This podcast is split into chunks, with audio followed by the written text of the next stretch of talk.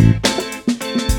Hola, soy Pedro Juan Llabrés y esto es Huele a Química, el podcast. ¿Te interesa la química y estabas buscando un podcast que trate sus teorías y grandes descubrimientos, su historia, los químicos y químicas más destacados y todos los avances que aún están por llegar? Pues este es el podcast. Si te apasiona la química, suscríbete. Cada lunes un nuevo episodio en Spotify, Apple Podcast, Google Podcast, iVoox, Anchor, YouTube y demás plataformas digitales. Hola, ¿qué tal? Bienvenida, bienvenido a mi podcast, al podcast de Huella Química. Un podcast donde una semana más, un lunes más, vengo a hablarte únicamente de química. Y esta vez, como novedad, no vengo solo. Hoy tendremos una invitada, la primera invitada a este podcast, que inaugurará una serie de episodios en los cuales quiero traer a gente, eh, químicos y químicas, que quieran hablar con nosotros de su trayectoria. Por una parte, para los más jóvenes, si escucháis este podcast, hablaremos de su trayectoria académica y de cómo llegaron a su actual profesión desde que abandonaron la carrera. Eso os puede ayudar a coger ideas, a eh, ver posibilidades para un futuro laboral en química. Y para los no tan jóvenes, que quizá ya estéis en vuestro puesto y escucháis este podcast puramente por diversión, eh, evidentemente hablaremos de sus profesiones, pues tendremos de investigadores, docentes, personas que trabajan en la industria química, en fin, quiero traer una serie de perfiles variados a este podcast para que todos nos veamos eh, nutridos de sus conocimientos y experiencias. Así que os dejo con la entrevista a la persona de hoy. Ella es Iris Morey, es profesora, maestra en educación secundaria eh, aquí en, en Mallorca y bueno, ella nos va a contar un poco su experiencia. Ha sido una entrevista, pues la verdad, muy divertida, me ha encantado el formato, así que por eso voy a seguir con ello. Espero que os guste tanto como a mí y os dejo con la entrevista. Hoy tenemos con nosotros a Iris Morey, que es química por la Universidad de las Islas Baleares y actualmente es profesora de física, de física y química en ESO y bachillerato. Iris, eh, bienvenida y gracias por aceptar mi invitación al podcast. Gracias a ti, primero de todo, por permitirme participar en este espacio, tanto por tu parte de divulgación científica como también para ayudar a jóvenes que tal vez estén un poco perdidos todavía y no sepan qué carrera realizar, y también para los que la están realizando, supongo, que quieran saber qué salidas profesionales pueden encontrar, etcétera. Exacto, ese es el objetivo. Eres la primera invitada a mi podcast, al nuevo podcast este que he creado y la, que inaugura esta nueva sección, así que, oye, no está mal, ¿eh? No está mal. Eh, voy a tener que... Sí, sí, sí, sin problema. Voy a tener que confesar a los que nos están oyendo que tú y yo no somos precisamente desconocidos, ¿vale? No vamos a ocultarlo. Iris y yo nos conocemos de hará más de 10 años, ¿eh? Ya hará más de 10 años. porque fuimos compañeros de, carrera, estudiamos la carrera juntos y desde entonces pues somos amigos hasta día de hoy. Y bueno, en parte también por eso he querido invitarla a, esta nueva sección y también por su, evidentemente por su profesión. Porque, y lo saco, de, lo saco directamente de tu página web, Iris, es amante de la gamificación, el aprendizaje basado en juegos, escape rooms y breakouts. Así es. Hablaremos de esto, hablaremos de esto dentro de un rato, ¿vale? No quiero que, adelantes nada, pero para ver un poco lo que, lo que, a lo que te dedicas aparte o, cómo desarrollas tu profesión como, como, profesora hoy en día, ¿no? De física y química. Así que ya paro de hablar yo para darte paso a ti y la primera pregunta que te voy a hacer en esta charla que vamos a mantener, donde habrá una serie de preguntas, pero al fin y al cabo es una charla entre dos amigos donde se colará gente a escucharnos, ¿vale? Y a vernos. Entonces, la primera pregunta es, ¿por qué estudiaste química? ¿Cómo decidiste entrar en química? ¿Y qué te pareció la carrera los cuatro años de grado? Pues mira, te podría a lo mejor dar un motivo muy chulo de por qué decidí estudiar química, tipo, pues porque me propuse descubrir algún fármaco, contribuir al desarrollo de algún producto muy especial, pero no fue así. Es decir, cuando tienes 17 años, y, de hecho yo que trabajo con adolescentes a diario, pues me lo encuentro, creo que no tienes muy claro qué quieres hacer con tu vida. Entonces, yo, por una parte, me caracteriza bastante la, indecisión. Entonces, eh, cuando terminé segundo de bachillerato, si bien tenía claro que me llamaba la atención toda la parte de ciencias, pues porque a lo mejor mm, sí que tenía bastante curiosidad por conocer el mundo que nos rodea, o tal vez porque pues, la parte numérica no se me daba mal, el uso de la lógica. Eso sí que lo tenía claro, la parte de ciencias. Pero cuál elegir de entre todas las posibilidades que había, ni idea. Decir, aquí en Baleares, nosotros en la universidad podemos estudiar desde biología hasta bioquímica, química, física, matemáticas, y todo me gustaba. Así que no tenía ni idea. Si decidí estudiar química, pues sencillamente porque era la asignatura que más me gustaba en ese momento. Y no tengo reparo en decirlo porque ya te digo, me encuentro mucho con bueno, alumnos míos que, que no saben qué hacer y se sienten un poco incomprendidos. Me dicen, es que parece que estamos forzados a tomar ya esta decisión y, y, es verdad, son muy jóvenes. Al final les preguntas dónde te ves en 10 años y no lo saben. Hay muchas carreras que no han escuchado hablar nunca, entonces, bueno, en mi caso fue un poco por eso. Ahora bien, en mi caso no me equivoqué tampoco al estudiar química. La carrera la he disfrutado muchísimo, me ha encantado, pero podría haberse dado el caso de que no, mm, que le pasa a mucha gente y tampoco pasa nada.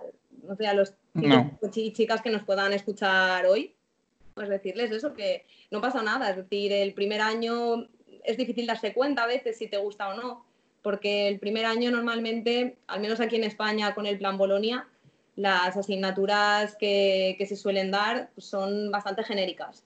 Son matemáticas, biología, geología, bioquímica. Y con eso tal vez todavía no te queda muy claro si química es tu carrera. Ah, es tal vez el segundo año, creo yo, cuando sí que empiezas a ver las distintas ramas o las vertientes que tiene la química, como la inorgánica, la orgánica, química analítica, ingeniería química y química física. Entonces, bueno, en mi caso no me, al final, pues no me arrepiento de haber hecho esta carrera, por supuesto, pero, pero creo que a ningún joven le tiene que asustar a lo mejor no tener clara esa decisión al terminar el instituto o el colegio.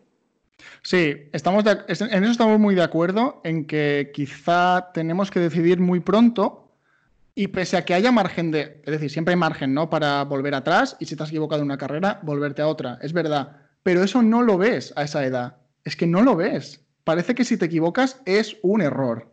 Claro. Y, no, puedes, puedes hacerla, hacer unos años y cambiar. Puedes hacerla entera, la carrera, que aún, tendrás, que aún tendrás 22, 23 años y puedes hacer otra, ¿verdad? Eh, pero qué rabia que eso no lo, no lo viéramos en su momento y tuviéramos quizá una especie de presión nosotros también, como tienen hoy en día muchos jóvenes, por acertar, ¿no? Parece que tienes que acertar. Y, no es eso. Tú, estoy seguro y sé que se te hubiera dado bien cualquier carrera de ciencias, en este caso, o cualquier otra carrera, pero elegiste química porque, bien, porque te gustaba la asignatura, quizá, bueno, cualquier motivo, sí, que con 17 años ya veías tú qué motivo tienes.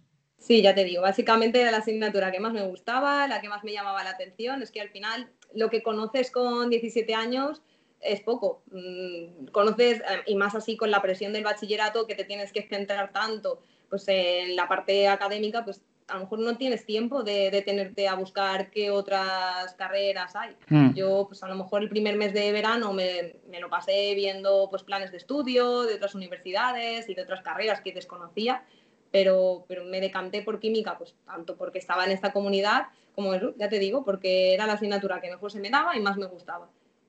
Y pues ya está. haber sido otro motivo, pero pues... Vale es un buen motivo, así que si alguien nos está escuchando y tiene dudas de eso, eh, que elija lo que más le atraiga a priori. ¿Sabéis lo que has dicho de mirar planes, ¿no? Mirar ya los planes de estudio de diferentes carreras, qué asignaturas hay, qué. Bueno, toda la información que te dan y finalmente decir, bueno, pues voy a tirar hacia esta. Y oye, y si sale bien, bien, y si sale mal, pues hay oportunidad de hacer otra cosa. Yo tiré eh, preinscripción en química y la segunda era fisioterapia ya verás tú que, no, se, parecen en nada, ¿no? Exactamente. Y si no hubieran cogido... Exacto. ¿Cuál fue? No, no, mi segunda opción era informática, con lo cual... Informática, fíjate. Con lo cual, sí, sí, totalmente distinto.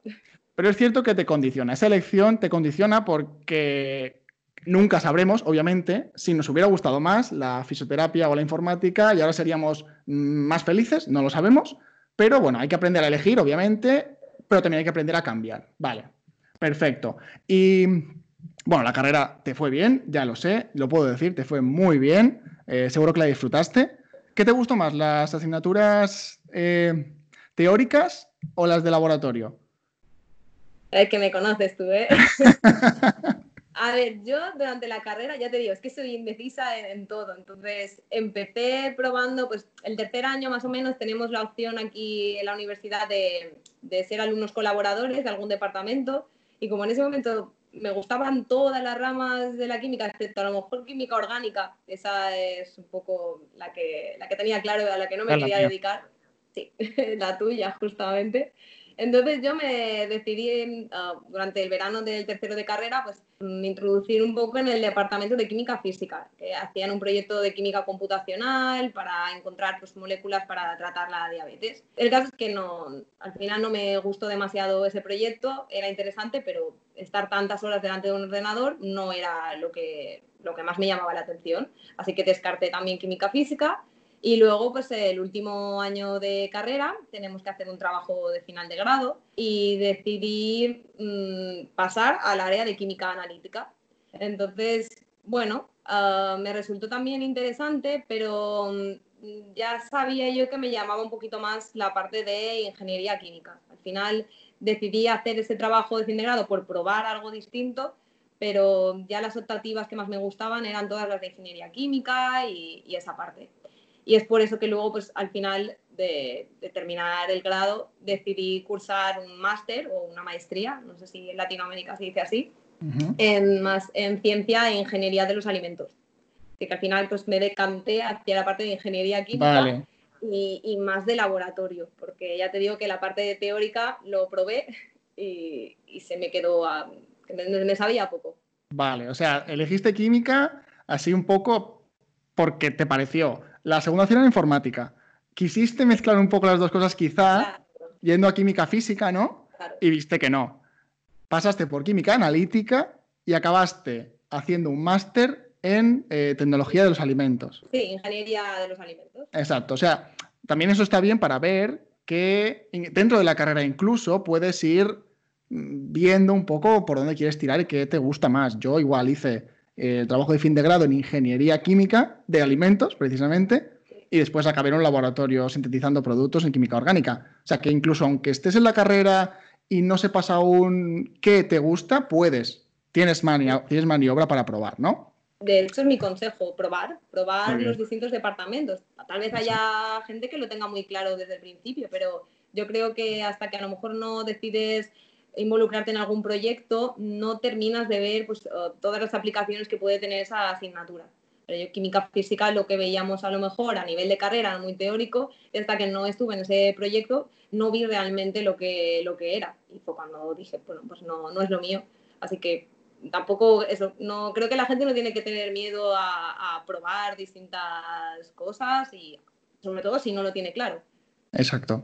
Vale, perfecto, perfecto. Bueno, entonces ahora pasamos a después de la carrera. Como ya has adelantado, hiciste un máster en tecnología de los alimentos, ingeniería de los alimentos. Por tanto, eh, yo te, he presentado como profesora de física y química. No hubo un salto de la carrera a ser profesora. Ha habido todo un camino de varios años con sus obstáculos, sus decisiones, su ver por dónde tiro para llegar a mi objetivo tú pensabas que al salir de la carrera el paso siguiente eh, era hacer un máster en tecnología de los alimentos, pero ese paso no fue el final. Ha habido otros que te han llevado hoy a estar un poquito quizá más estable laboralmente como profesora. Vale, me gustaría que nos contaras eso, ese camino. O sea, ¿qué puntos ha habido en tu carrera desde acabar el grado hasta hoy que has tenido que, tomar decisiones eh, para llegar a ellas y cuáles han sido, para también dar a la gente que nos escucha algunas herramientas sobre qué hacer después de la carrera y cómo plantearse su futuro. Claro. Mira, yo este máster, pues mm, ya te digo, lo, decidí cursar tanto porque la rama de ingeniería química me llamaba mucho la atención, también en algún momento durante la carrera me planteé cursar esa carrera, que existe como tal, la carrera de ingeniería química. Entonces, bueno, me, lancé un poco al vacío porque me fui a Valencia a, cursar este máster. Aquí en, nuestra comunidad autónoma, en las Baleares, no, no está. Y me encantó también, que al final bueno, yo creo que los químicos nos caracterizamos por ser también bastante versátiles. Y allí, pues, en, el máster éramos, creo que unos 10, 15 alumnos y era la única que era química. Pero en general, pues, me, era fácil adaptarme a las distintas asignaturas. Eso es algo que nos da, yo creo, la carrera, esa, adaptación, esa capacidad de adaptación. Y bueno, el máster eh, este que, que realicé, pues, trata un poco tanto Mm, la parte microbiológica, de análisis microbiológico de los alimentos, como también el desarrollo de procesos de, innovación para mejorar pues, mm, procesos que ya existen para, realizar pues, a lo mejor operaciones de manejo de alimentos, etcétera, pues bueno, tratar de mejorarlas. Entonces era muy diferente de lo que había hecho en la carrera y, me encantó. Y al terminar el, máster, pues hice el trabajo también de, de final de máster o de maestría, que era para pues, producir films bicapa de almidón y otro polímero, la policaprolactona, para, pues, mm, por ejemplo, recubrir alimentos y que además tuviesen pues, un efecto bioactivo, es decir, que mejorasen las propiedades de esos alimentos. Es decir, era muy interesante este proyecto. Y me surgió la oportunidad de hacer la tesis doctoral con, con el departamento en el que trabajaba. Mm, tenía bastantes posibilidades de obtener una beca e incluso si no podía tener beca, el departamento se planteaba el poder contratarme, algo que es, mm, implica tener muchísima suerte. Bueno, ya, ya, nos reivindicamos pues ahora cada, cada miércoles con el hashtag sin Cinciano y Futuro por, por eso. Por eso. Porque pues en muchos casos no existe esa posibilidad de financiación. Tú mismo hiciste tu tesis doctoral. Tal cual, yo lo he contado en el podcast alguna vez y tú tuviste mucha suerte. ¿Y qué hiciste? Tenía esa posibilidad y la tenía ya casi firmada y ya te digo, me volvió a entrar el gusanillo este de, no estoy haciendo lo, correcto. No sé, influyeron bastantes cosas en, esta decisión. Por una parte, pues um, tal vez la técnica en la que yo trabajaba para, producir estos films es el moldeo por compresión e implicaba trabajar en una nave un poco alejada del laboratorio y estar sola. Entonces, mm, estar ocho horas o más al día, porque al final nunca son ocho la jornada, eso también los que ya han terminado la, carrera o están en ello lo saben, pues no, me terminaba tampoco de, ver. Me faltaba un poco esa parte humana que, siempre pues me, había gustado, la parte más de, habilidades de, comunicación, es que, no sé, me veía muy sola. Eso y factores también personales como una pareja de cuatro años aquí en Mallorca, hicieron que decidiese volver a mi comunidad autónoma de origen. Así que al volver, pues mucha gente durante la carrera y durante el máster me habían comentado, mira que tú te explicas muy bien, que las exposiciones pues sueles destacar bastante y además es que te encanta ayudar a los demás, ¿por qué no te decides por la parte de la docencia? Así que lo decidí probar. Mm, sabía que era un año pues que tampoco no, no sabía muy bien qué hacer, así que de nuevo pues me lancé a probar qué tal era el máster en formación del profesorado y si me gustaba pues intentar trabajar algunos años de eso y ver qué tal. Y bueno, esa sí que es la mejor decisión en mi caso hasta el momento. De Exacto. no, me arrepiento de ninguna, pero esa es la, mejor de todas para mí porque es la que, bueno, la que me permite ahora trabajar en, en lo que más me gusta, que es la docencia. Claro, o sea, tú cuando todo el mundo estamos pensando en cómo hacer una tesis, pues tú, pese a que la carrera, y estarás conmigo en eso, te lleva un poquito a esa vía, ¿no? De hacer la tesis, hacer la tesis. Es como pasas cuatro años en la universidad solo pensando en, investigar, en investigar, en investigar. Y tú tuviste la calma y la madurez también de decir, bueno, esta es una gran oportunidad dentro de mi mundillo, pero yo no la voy a coger porque no es lo que me apetece hacer.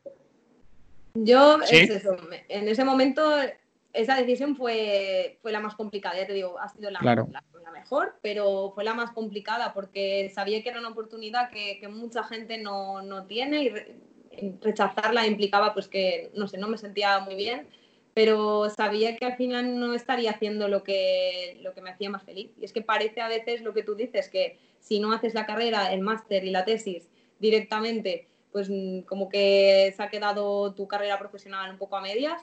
Sí, o no hay vida. Tenía miedo de que con el tiempo me arrepintiese de no, de no hacer la tesis doctoral, pero la verdad es que no ha sido así.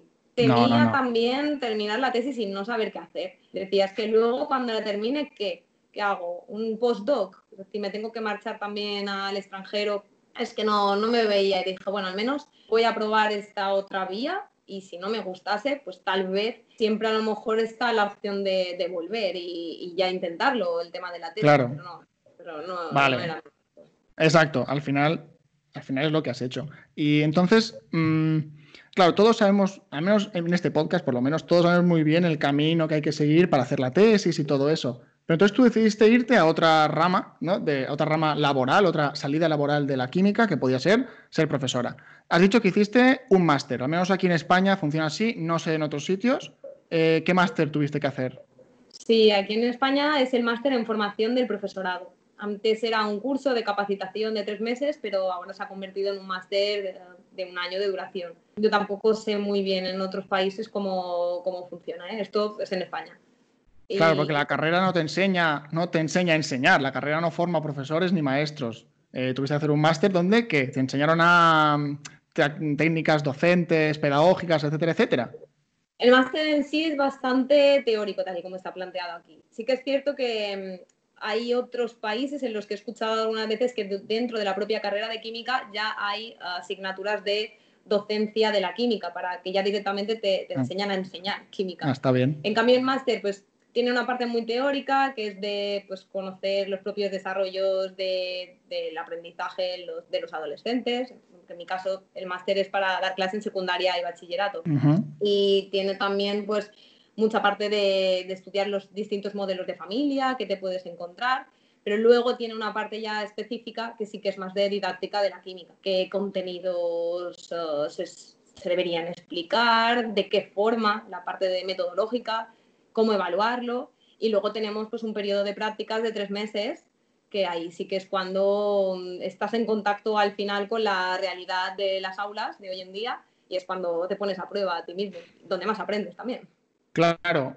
Eh, eh, claro, tú, tú con 18 años no te imaginabas dando clases en un instituto. ¿Qué va? No, eso lo descubriste con el tiempo. Ya te digo, también te podría a lo mejor ahora vender la idea de que sí, ya tenía clarísimo a los 18 que era mi vocación. Pues no, en mi caso no. Entonces, ya te digo, hice el máster un poco por probar a ver qué tal, pero es que me, me, encantó. Y creo que es una carrera, la, la, carrera docente, que tiene que ser muy vocacional, pero tal vez esa vocación no, creo yo que no tienes por qué sentirla ya desde joven. Tal vez, pues cuando ya tienes algo más de madurez, es cuando te das cuenta de que, te gusta. Pero si no tienes esa vocación y esa ilusión, sí que me parece que es una profesión muy difícil de, desempeñar. No, claro, yo eso estoy súper de acuerdo. O sea, yo, por ejemplo, siempre lo he rechazado a la gente que me ha dicho, sé maestro, sácate el máster, estate en un instituto, por, por A, por B o por C. Y yo les digo, es que me dicen, aunque sea para tenerlo, ¿no? Para tener el máster, por si un día lo necesitas. Le dije, es que, es que no lo voy a usar porque yo no tengo esa vocación que tú tienes. Y, en eso estoy súper de acuerdo que ser maestro tiene que ser vocacional y para la gente que de verdad le guste. Y, en ese máster enseñan gamificación. No, no exactamente. vale, vale, a eso vamos a ir. eh, Vale, porque ahora ya, vale. Entonces, el mensaje que quiero dejar en este pequeño bloque que hemos hecho de tu trayectoria hasta hoy, vamos a poner hasta hoy, es que, que, a lo mejor, ¿cómo decirlo? Casi nunca has estado segura de lo que querías hacer a más de un año vista, quizá. Tal cual. ¿Verdad? Ya, es que yo igual, es que al final es lo que pasa. Decides las cosas con unos años vista muy, muy cortitos, pensando, sí, que con esto vas a ir por aquí, pero es que cuando empiezas a hacer las cosas nunca ves todas las ramas, ves una y dices, bueno, sí, podría llegar hasta aquí. Yo quería ser investigador en una farmacéutica. Bueno, era una línea. Luego esta línea he visto que se ha, bifurcado y me ha llevado por otras que no conocía. Y al final me he dado cuenta de que no puedo hacer planes a más de un año o dos vistas, al menos hasta ahora. Eso es lo que pasa. Y ese es el mensaje también que quiero dar, ¿no? El que querríamos dar. Totalmente. Es que eh, durante la carrera, al final aquí en España, pues el grado son cuatro años y yo creo que hay poco tiempo para detenerte a pensar realmente en lo que te gusta y lo que no. Al final es un ritmo desenfrenado que pues yo también como consejo que a, estudiantes que la estén haciendo ahora o que, o que se planteen hacerla, es que disfruten y que si tienen que tardar más de cuatro años en hacerla porque quieran hacerlo a tu ritmo, incluso hacer un Erasmus, lo que sea, que aprovechen, porque yo es verdad que mm, también un poco por la presión, no sé qué, personal, que al final no es que nadie te presione, pero yo quería sacarme la carrera en cuatro años.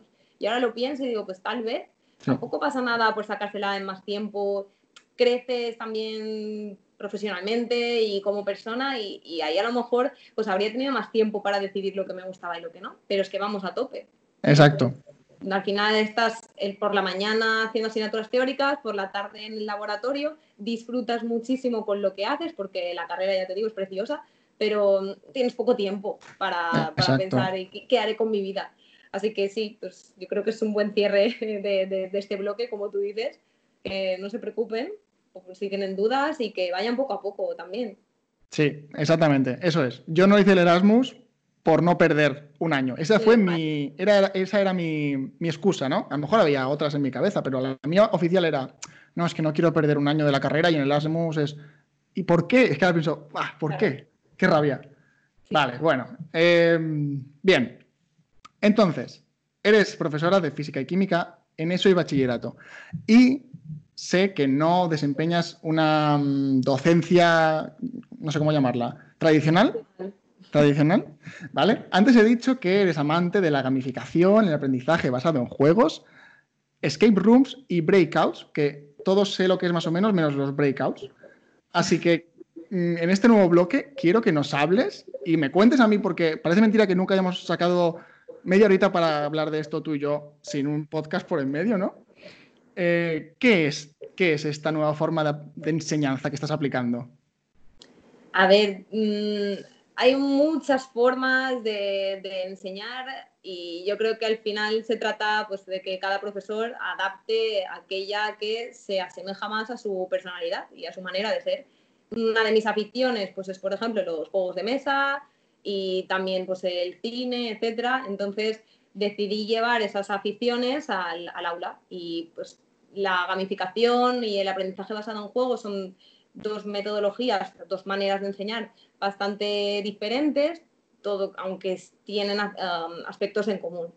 Yo la que más utilizo en clase es la gamificación y eso de lo que consiste pues es en que, por ejemplo, mm, este año, pues para contarte un poquito de uno de mis proyectos de gamificación, ha sido utilizar el argumento y la narrativa de la serie Los 100 una serie de ciencia ficción estadounidense y adaptar pues, todos los contenidos de física y química de segundo de eso a este entorno de ciencia ficción creado por, esta serie. Entonces, aparte de una narrativa, yo también en clase pues voy incorporando otros elementos que normalmente aparecen en juegos de mesa, como por ejemplo pues los puntos.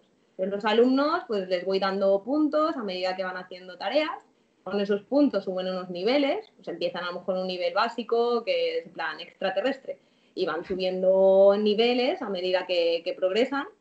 Y cuanto más alto estás en, el escalafón, pues mejores recompensas puedes comprar, porque también les voy dando monedas al mismo tiempo y pueden comprar recompensas como, pues, por ejemplo, mm, cambiarse de grupo para trabajar. Normalmente los tengo sentados en equipos cooperativos. Entonces, pues por un día te podrás cambiar de equipo. O las que más les suelen gustar a ellos son escuchar música en clase con sus auriculares, cuando están trabajando, subir un punto de un examen, eso ya, pues, eh, eso ya es en nivel 7, pero también les llama mucho la atención. Y bueno, entonces la gamificación consiste en eso, pues mm, componentes que suelen estar presentes en los juegos de mesa o en videojuegos, pues incorporarlos al aula de manera que pues, la motivación de los alumnos aumenta muchísimo. Porque dar clase de física y química así, para ellos, es eh, genial. Vale, pero vale, entonces entiendo que para coger puntos y tener esas ventajas que están al margen de un poco de la asignatura, son ventajas eh, del ambiente escolar. Entiendo que para subir esos puntos, ahí es donde metes el, temario, ¿no? Porque tendrías que. ¿Vale? O sea, ellos hacen bien las cosas, no sé, me lo invento, hacen bien los ejercicios, hacen bien. Y hacen bien las misiones. Las misiones, vale. Claro, yo la asignatura no la divido en temas o en unidades didácticas como estamos acostumbrados, se divide en capítulos de una historia. Y cuando terminan un capítulo, pues ese capítulo culmina en una misión. En esa misión, pues depende de la que sea, pero normalmente en grupo tienen que resolver algo que ya es una, de una complejidad un poco superior a lo que han estado haciendo hasta ese momento y pues, que puede ser, por ejemplo, un breakout, de lo que me preguntabas. Un breakout es un escape room, es lo mismo, lo único que al final pues, es un término que se utiliza cuando no te encierran como tal en una habitación, sino que se trata pues, de resolver una serie de acertijos en un tiempo determinado para, para un determinado fin. Entonces, pues, por ejemplo, la primera misión de este curso era resolver un breakout digital sobre el método científico. y bueno, pues Así, a medida que van resolviendo las misiones que están relacionadas con los contenidos de la asignatura, es cuando ganan puntos, suben los niveles, etc. Vale. muchas em, maneras ¿eh? de organizar una gamificación. Yo es la que me ha ido bien este año y. vale, un poco en paralelismo con. Es que no sé. No me lo imagino, ¿no? Porque no lo he hecho, pero en paralelismo con nuestra, con nuestra eh, metodología tradicional que, que hicimos cuando éramos alumnos, digamos que los puntos que van consiguiendo sería como sacar mejor o peor nota en trabajos que te enviaban, ejercicios, participar en clase, todo eso. Sí, vale. es un poco pues, la, nota, al final, la nota que tú vas sacando, tanto como tú dices, en los exámenes o en el cuaderno, pero también en tu actitud. Bueno, en la actitud, yo en mi caso lo hacemos con vidas.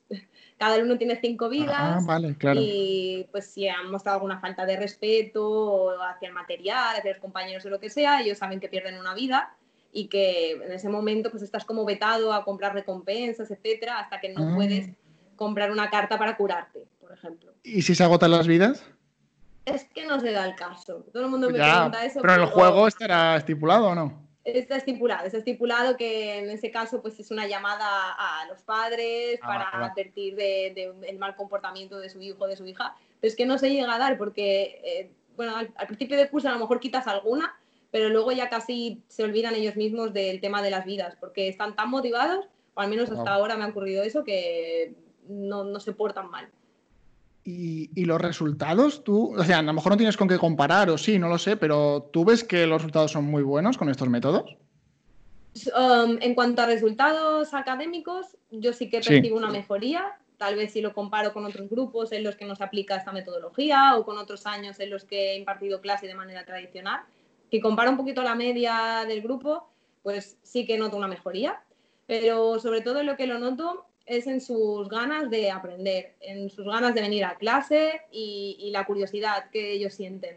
Es decir, a principio de curso, pues no te imaginas que te venga una alumna el mes de marzo y te diga que el fin de semana ha visto una noticia de ciencias y la quiere compartir con la clase y, y bueno, al final, pues un alumno de un adolescente de 13 años que, tenga ganas por aprender noticias, bueno, y al final lo contagian a otros, porque luego al final eso también, la semana siguiente vino otro y la otra otro, y yo encantada, es decir, disfrutan un montón con esto y, les ayuda también a ver que la física y química está presente en nuestro día a día, con la narrativa que, que, hay detrás de la asignatura, pues van viendo situaciones reales. A ver, yo elegí una serie de ciencia ficción, pero al final, en uno de los capítulos, por ejemplo, ellos tuvieron que investigar pues algún exoplaneta que pudiera ser habitable y estudiar pues, las condiciones para poder vivir allí.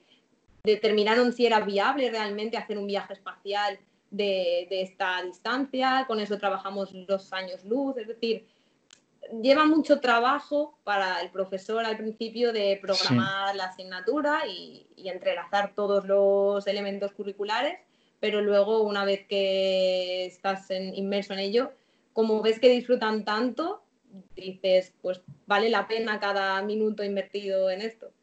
Claro, claro, o sea, entiendo que a lo mejor pues para explicar física a nivel de fórmulas de movimiento o lo que sea, utilizas ya no ejercicios con casos reales, que eso era lo más parecido que teníamos nosotros, que era como un caso donde no es un punto A del punto B, no, es un contexto, ¿no?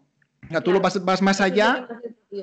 Claro, y le das un, algo incluso real, ¿no? Buscadme algo en internet y dadme un, resultado de cómo ir de aquí a aquí, pero siendo aquí a aquí cosas reales, ¿no? De nuestro entorno o de, noticias científicas de actualidad o lo que sea. Claro. Ah, qué guay. Y, pues Claro, veo, yo las veo, ¿eh? pero para ti, ¿qué ventajas tiene respecto a la tradicional? Y también me gustaría saber si son, si son excluyentes o compatibles los dos tipos de enseñanzas también. Es que en realidad yo creo que mm, cualquier profesor, aparte de utilizar una metodología muy acorde a sí mismo, lo suyo es que utilice una variedad de metodologías. Yo, ya te digo, me centro en la gamificación como, como centro, como núcleo, pero también voy alternando con metodología tradicional. Eso no, es decir, hacer todo este entorno, este contexto, no impide pues, que haya sesiones en las que yo tenga que explicar más contenidos porque tal vez ellos pues, no, no han entendido algo o sea un concepto un poco más difícil de adquirir. Entonces, yo lo que hago es que voy mezclando también el trabajo cooperativo, como te digo, me, ayuda bastante a que sean ellos mismos los que se ayuden a explicarse pues, conceptos como, yo que sé, la, densidad. A veces les cuesta mucho con 12, 13 años entender lo que es. Mm. Así que para mí, como ventajas de esta metodología en concreto, pues son sobre todo la motivación que tienen los alumnos y el interés que ponen en clase. Es decir, mm, no tengo que perder prácticamente nada de tiempo en llamarle la atención a ningún alumno porque tenga un mal comportamiento, ya que eso pues no, no, suele darse. Lo que tiene pues como desventajas, sobre todo la gran cantidad de tiempo que tienes que, invertir fuera de clase. Muchas veces pues, no se reconoce eso. Y, y a ver, también en clase a veces están tan emocionados con los puntos y las recompensas que el docente tiene también que saber muy bien encontrar el equilibrio entre pues, esa motivación y también el, querer aprender. Pero ya te digo, yo lo que más me gusta es combinar un poco una mezcla de metodologías. La enseñanza tradicional ah, está ahí y nosotros aquí estamos, y hemos aprendido perfectamente con ello, pero creo que mm. cada vez más lo suyo es que nos adaptemos un poco a la realidad de los adolescentes incluir las tecnologías en el aula. Yo, por ejemplo, a veces utilizo la realidad aumentada también en las aulas para, enseñar pues, determinados contenidos y, creo que en un mundo que de cada vez es más tecnológico y, más cambiante, pues debemos enseñar a los alumnos a ser más autónomos y, estar preparados para esos cambios. Así que, no sé, cualquier metodología es válida, pero tal vez una combinación una combinación. Claro, porque, eh, bueno, a mí, yo que me gusta y me dedico un poquito a la divulgación científica, uno de los objetivos de la divulgación científica que siempre decimos es eh, generar vocaciones científicas. Claro. Y esto que haces es, tal cual generar vocaciones científicas porque no solo están aprendiendo, sino que están, eh, digamos, les estás motivando a que les guste porque les divierte hacer la ciencia divertida, ¿no? Sí, sí, ellos disfrutan. Es decir, cuando llega física y química, mm, es que el verlos por los pasillos que te preguntan, ¿y cuándo teníamos clase hoy? Que no me acuerdo, y les dices, a segunda hora, y se ponen a gritar de alegría. Aparte de que eso te llena como, como profesor, pues también dices, es que algo está yendo bien, es decir, les, les, está gustando, le están viendo la utilidad, que a veces pues les cuesta sobre todo la parte de química, que tal vez es un poquito más abstracta que no física, les cuesta mucho, pues bueno, intento eso, hacerles ver pues, reacciones químicas del día a día, intento llevar bastante al laboratorio también para que, para que lo pongan en práctica. Y, sí, pues al final um, yo creo que la divulgación empieza desde las aulas. Nosotros los profesores tenemos un papel importante también ahí. Luego culmina en vosotros eh, pero claro, ellos cuando son tan jóvenes no suelen consumir pues mucho canal de YouTube, bueno, mucho o, cero, la mayoría de casos de divulgación, es más tarde. Así que nosotros como docentes creo que si despertamos un poco ese interés, esa curiosidad cuanto antes, pues claro, a nosotros nos la tarea. Claro, a nosotros nos, nos resulta fácil llegar a la sociedad ah, en entornos de, la calle, en bares, en, en escenarios o en, YouTube. Pero es verdad que llegar a las aulas a, los divulgadores nos resulta mm, casi imposible, ¿no? Porque, bueno, no, hay tiempo, eh, tienen que hacer clases, no puedes irte allí a, a, darles una charla de divulgación. Entonces, ese trabajo del docente me, parece fantástico para que cada vez más chavales quieran eh, dedicarse a, a, ser científico, que para mí hace falta, evidentemente, que voy a decir. Y como profesora te quería preguntar, antes de cerrar este bloque, que creo que se ha entendido muy bien cuál es tu perspectiva de la docencia. ¿Crees que la tabla periódica tiene que enseñarse eh, de memoria? Yo jamás la he explicado de memoria y tampoco creo que lo haga ni es absolutamente necesario. Es decir, yo siempre lo que les digo a mis alumnos es que lo importante es que con los materiales que tienen ellos sean capaces de, construir nuevo conocimiento. Entonces, ¿para qué les voy a hacer aprender la tabla periódica de memoria? Siempre tendrán una a su disposición. Y lo mismo con física. Al final, ¿para qué tienen que aprenderse tantas fórmulas y, y tanta cosa de memoria? Si lo importante es que lo sepan utilizar y sobre todo que sean críticos con, con, eso, que a veces ellos pues te lo calculan, te aplican una fórmula y se quedan tan panchos con un resultado que... Sin entenderlo que a lo mejor les da 2000 grados centígrados, algo, no sé. Es decir, al final lo importante es eso, así que enseñar una tabla periódica de memoria, ningún sentido. Que la sepan utilizar y extraer datos de ella, por supuesto. Estoy de acuerdo. La tabla periódica no tiene por qué saberse de memoria. Punto y final. Veo que te la hicieron aprender de memoria. Claro que sí. Y venga, dime los alcalinos, alcalinotérreos, ¿en qué posición está tal? Y tú dices, ¿para qué? Si luego cuando yo he sido químico y tú has sido química, no lo hemos usado eso. Claro que no. Hay que entenderla. O sea, que hay que entenderla porque se puede extraer mucha información. Y quien quiera puede irse a uno de los primeros podcasts que hice sobre cómo entender, cómo interpretar y leer la tabla periódica, que tiene un montón de información en un recuadrito así de pequeño. Muy bien, muy bien. No, no, súper interesante. La verdad es que me parece, me, parece el futuro y no, es el presente. Es enseñar eh, divirtiéndose con juegos y competición, sí, competición sana a nivel de, darles lo que ellos consumen, puntos, vidas, todo eso que ellos tienen tan interiorizado, ¿no? Muy bien. Y mm, te quería preguntar ahora un poco por tus proyectos personales, al margen de la no al margen de la docencia, sino al margen del instituto. Porque tú tienes, bueno, quien te quiera seguir en redes, te puede seguir eh, mediante la cuenta Fiskiris, ¿verdad? Sí. Fiskiris, ¿no? Fiskiris con, con Q, como física, química, iris, ¿entiendo? Vale, perfecto. Y nada, que me hables un poco de, de, qué es ese proyecto, que te pueden seguir y verlo, pero que hables un poquito de qué es y qué objetivo tiene.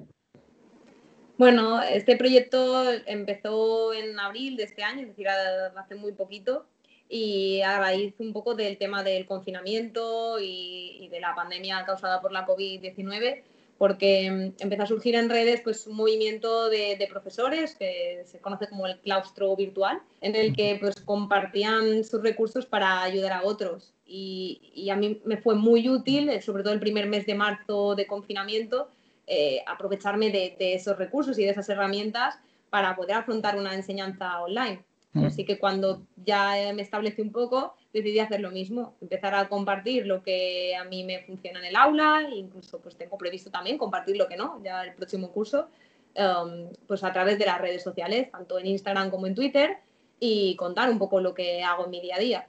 Al final es eso y de momento pues uh, hay bastantes profesores que, a los que ya soy consciente de que ha ayudado, creé pues, un breakout o un escape room digital para repasar todos los contenidos de cuarto de eso.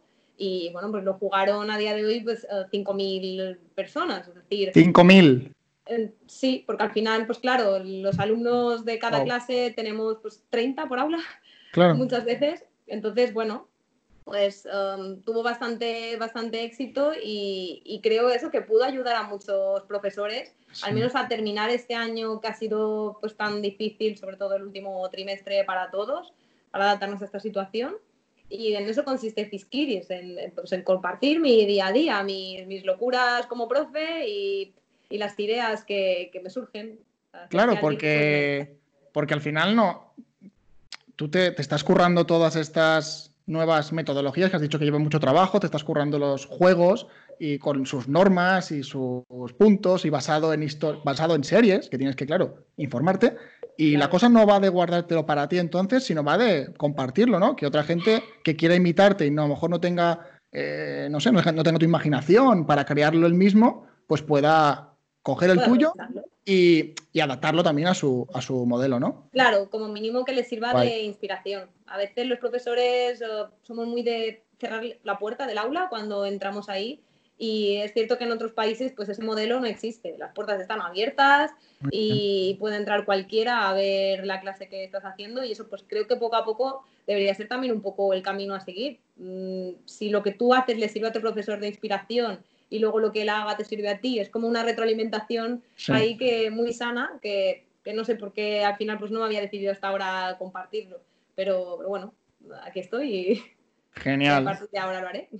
Pues si queréis seguirla, si queréis seguir a Iris en redes, arroba Fiskiris, lo dejaré en algún sitio de, esta, de este podcast. Y si alguno de vosotros que escucháis esto sois docentes, queréis ser docentes, etcétera, etcétera, os interesa, eh, pues entrad. Tienes una web también, ¿no? Pues box en Google pones Fiskiris. Exactamente. Web, Instagram, Twitter, todas las redes. Y ahí tienes colgadas todas las cosas que, has decidido colgar y compartir con la gente que quiera. Qué guay. ya te digo, ahora hay poco contenido, hace nada, un par de meses, pero espero el próximo Pero va, pues, va a ir, ¿no? Va a ir para adelante. Muy bien, muy bien, muy bien. Vale, pues vamos a ir cerrando mm, con dos preguntillas, o bueno, más bien tú vas a hacer todo. ¿Qué le dirías a una persona que está estudiando ahora química, está ante, no, durante, antes, cualquier cosa? ¿Qué le dirías? nada en concreto, lo que tú quieras. Que disfrute y que se lo tome con calma. Ya, lo he comentado ya antes, pero sobre todo eso, que, que disfrute de cada momento. A mí a veces me gustaría volver a la, a la carrera para, para, eso, para detenerme un poco en, disfrutar de, de, cada asignatura. A lo mejor incluso mientras estás haciendo la carrera, ¿por qué no? Pues aprovechar para, para adquirir un poquito más de cultura científica, conocer más de historia de la ciencia, que eso en la carrera pasa un poco desapercibido. Y, y bueno, pues eso, ver canales como, como el tuyo, Huele a Química y, y muchos otros que hay, con los que aprendes muchas cosas que en la carrera no terminas de ver. Así que, que si tienen que invertirle seis años en vez de cuatro, no se sientan mal y disfruten y cojan todas las oportunidades que les surjan. Ese sería mi consejo. Me parece un buen consejo. No, no, no ir a acabar la carrera, sino a disfrutarla, ¿no? Sí. Sí, yo también pienso lo mismo, pienso lo mismo. Y lo último que te pido ya hoy, eh, que nos hagas una recomendación, que, dejes algo en este podcast, una recomendación de lo que tú quieras, de un libro, un canal de YouTube, otro podcast, de ciencia o no ciencia, una recomendación. No sé si queda mal recomendar el tuyo. No, no, eso no puedes recomendarlo porque ya la gente ya, la gente ya está aquí. Necesitamos algo nuevo, algo novedoso, que te guste a ti. A ver, yo consumo bastantes canales de divulgación. Entre, aparte del tuyo, me gusta mucho Conce de Ciencia, Quantum Fracture, son un poco pues también ah, algunos de los más conocidos. También pues seguir en redes a, a Débora García Bello, que creo que está como Débora Ciencia. Y también me parecen bastante interesantes o, suelo leer menos en cuanto sale alguno nuevo los libros de, de J.M. Mulet también. Y, y, bueno, es que cuando empiezas en este mundillo de, la divulgación científica, cuando empiezas, no, te, metes a, descubrir nuevos canales, hay de todo. Pero para mí estos pues son como los que nunca me da pereza ponerme a, ver un vídeo suyo. Así que para mí, pues esta sería mi recomendación. Muchas gracias, gracias. Muchas recomendaciones, coincido en todas, así que estupendo. Iris, mm, muchas gracias por estrenar esta sección de, no sé cómo la voy a llamar, no sé, químicos y químicas que nos quieran contar cosas como tú. Eh, hemos aprendido mucho de cómo enseñar nueva, o sea, nuevas formas de enseñar química, en este caso vamos a centralizarlo en la química, empezando un poco por la base, por los niños y niñas que en un futuro pueden ser químicos. Y te lo agradezco mucho y encantado de que seas la primera en estrenar este programa o este, esta sección. Gracias a ti. Seguidla en Fiskiris y hasta luego. Adiós. Y hasta aquí el episodio de hoy. Espero que la entrevista con Iris te haya resultado interesante. Como habéis visto, ha dado varios consejos eh, sobre cómo afrontar una carrera de química, tanto para entrar en ella como para después salir de ella y durante. Y el resumen podría ser sin prisas y sin inseguridades hay que probar aquello que te apetezca y si no sale bien siempre hay otras opciones. Y por supuesto la parte que hemos hablado con ella de su eh, metodología de gamificación me ha parecido alucinante, la verdad no, no la conocía. Así que espero que te haya servido también para conocer otras metodologías para enseñar química, en este caso basada en juegos. ¡Wow! Alucinante. Seguiremos con los podcasts semanales y poco a poco de ir introduciendo capítulos de estos donde traeremos a más y más personas que ya tengo, tengo pensadas. Sígueme en redes sociales en arroba en Instagram, Twitter, Facebook. Si no me estás viendo a través de YouTube, tengo un canal de YouTube donde subo estos podcasts y algún otro contenido. Y, y nada, nos vemos, nos vemos en otro episodio, nos vemos la semana que viene. Chao.